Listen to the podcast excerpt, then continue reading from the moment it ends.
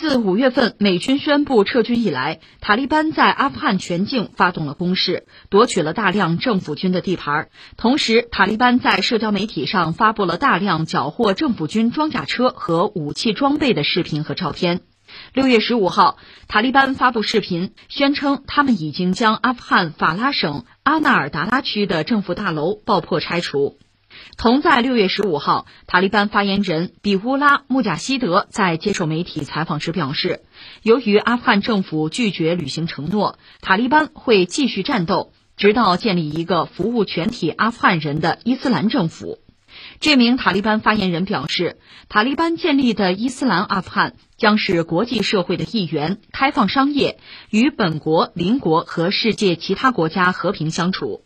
外国的文化不适用阿富汗。目前只有一小部分被媒体工作的城市女性会享受权利。塔利班的目标是让农村和城市女性都拥有权利，但这必须符合伊斯兰教义。关注一下阿富汗，阿富汗现在应该说是好一个乱字了得呀！这美军已经明说了，我要撤，我要撤啊！但是你想，美军一撤，原来的那个力量平衡就会被打破。那主要两支力量，一个就塔利班了，另一支力量是政府军。现在公开的说法，双方都说，嗯，我们能打赢。你看塔利班方面，我们要继续战斗啊。那政府军的说，没有美军，我们也能对付塔利班，这仗就打起来了。那现在这个状况，我觉得这么几点可说吧。一个是什么呢？说为什么要打仗啊？塔利班的解释就是说，呃，在多哈不是签了这个和平协议了吗？按说十五天内就该这个交换囚犯、战俘啊。然后还有内部谈判什么的，说六个月时间，阿富汗政府什么也没做，所以我们要继续战斗。说白了就是，那我们就推翻他嘛。最后国家是要统一的，而且塔利班方面很明确的表述说，一个就外国军队都得走啊。第二个呢，我们要在阿富汗建立的，它显然是一个政教合一的一个政权，这就很有意思了。因为美国打着反恐之名，就是入侵阿富汗推翻塔利班这个政权之前。那个时候，阿富汗就是政教合一的，就塔利班作为这个呃中央政权嘛，就那么一个状况。那等于说，美国人这一脚踩进来，折腾十几二十年走了，阿富汗要回到原来塔利班统治的那个时期，还是政教合一吗？没有什么变化吗？那你美国这仗打的，给阿富汗人民带来无尽的灾难，给自己带来巨大的麻烦，什么问题没有解决？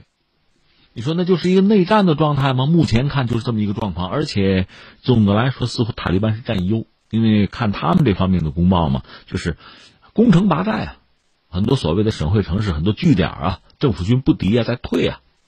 那塔利班呢，就是攻城略地，那占据的国土是越来越多。当然从阿富汗政府那边讲，就政府军那边讲，还是能对付啊，说是能对付，但是现在看到不是这样，大量的阿富汗政府军的士兵是投降或者投诚嘛，投奔塔利班去了。塔利班方面呢，给的政策大约就是说，你可以加入塔利班，或者给你路费，你可以回家。那这么个政策，而且这些政府军呢，往往是带着自己手里的枪械，甚至大量就美军留下来的军火投奔塔利班。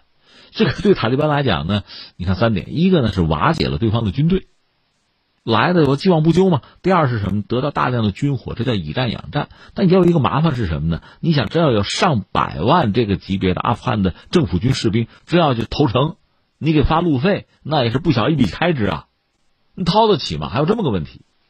但是现在看来，这样搞下去的话，塔利班胜出的可能性是比较大的。另外，塔利班已经在讲啊，未来自己这个国家的建设的方略了，就是是一个政教合一的国家。他们倒是也谈到，呃，和周边国家要建立比较良好的关系，要成为国际社会中的一员。开放经商等等，呃，我看也有记者专门问到女性权利的问题，呃，阿富汗塔利班方面的表述说什么呢？说女性应该是拥有权利的，但是当然要符合这个宗教教法了，这是他的一套说法，而且他讲的外国带来的那个文化什么的不适合我们国家，就他们确实下决心要搞自己那一套，或者比较明显的迹象显示，他们还是要回到就美国入侵阿富汗之前塔利班执政那个状态，大约就是这样。那现在确实有几个问题哈，一个是西方还在关注什么呀？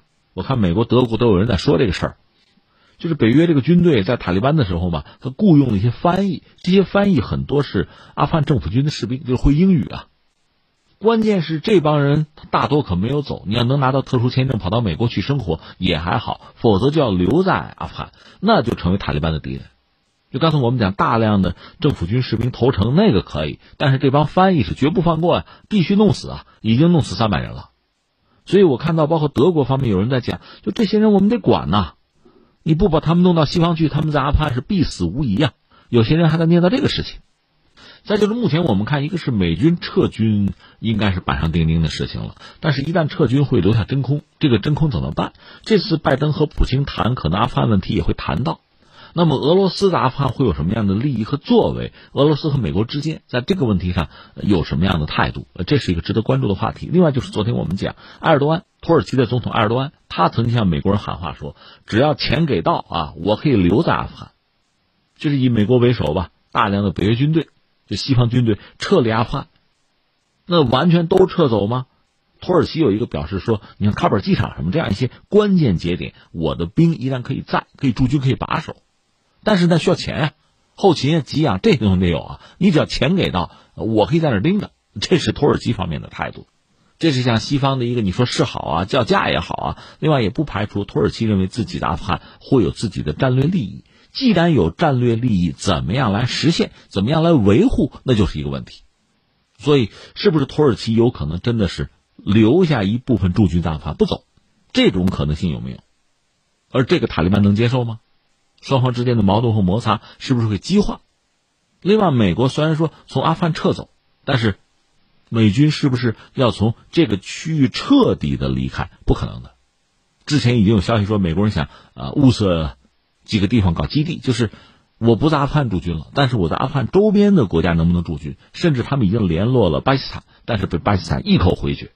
美国人的意思就是说，能不能用你的空军基地，我们驻点兵什么的？巴基斯坦是不干的。这个不干自然有自己的道理哈啊！且不要说大国之间的关系或者博弈啊，因为这个地方你看涉及到印度啊、中国、俄罗斯非常多的大国利益，你巴基斯坦肯定不愿意趟这个浑水。另外，阿富汗有阿塔。